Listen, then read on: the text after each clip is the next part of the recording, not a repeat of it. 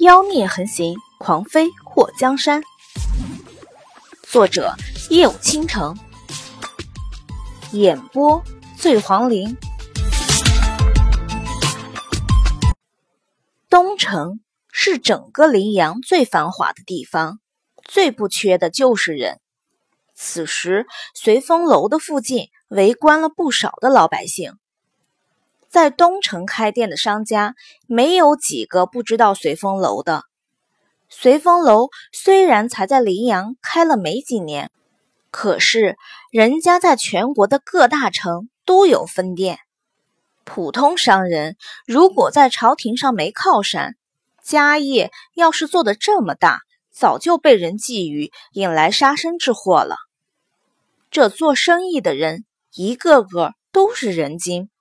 打听打听，也就知道了。随风楼是当朝景王的产业，在齐国现在的皇帝登基十几年里，风调雨顺，国泰民安，老百姓安居乐业。如今的齐国，在整个大圣王朝里，算是很富庶的国家，边关风平浪静，兵强马壮，达到了齐国一百多年里。最繁盛的时期，景王是田太妃所生。太上皇过世的时候，他才六岁。十二年前，齐桓帝登基后，就把宫中的四个庶出弟弟封了王。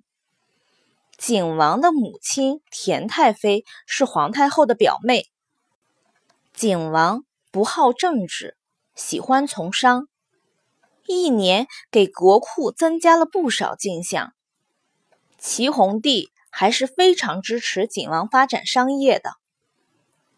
因为有皇帝的支持，随风楼在短短几年间发展到了全国各地。景王也彻底脱离了朝廷，当上了皇商。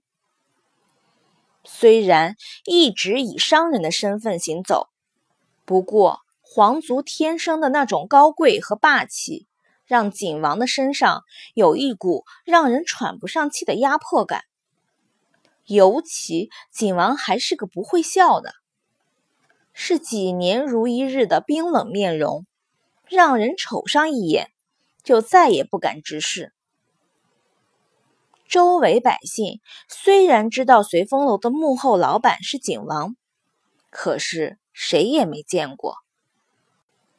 如今，围观群众听到一向眼睛长在头顶上的刘掌柜跪在马车前喊主子，不由得眼珠子和耳朵都往这边探。当一个身穿黑色锦衣的高大男子下了马车后，周围众人都倒吸了一口凉气。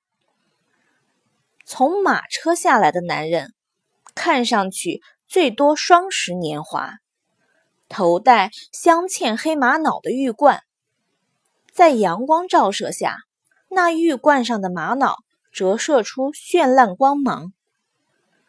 一双浓黑的剑眉斜飞入鬓，眼眸黑亮，眼窝深，五官立体，棱角分明。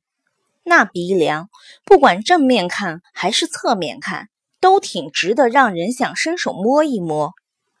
薄唇紧抿，表情冷漠，一看就是个不常笑，甚至从未笑过的。慕容随风走到刘掌柜的面前，看到刘掌柜后背有点抖，起来吧，谢主子。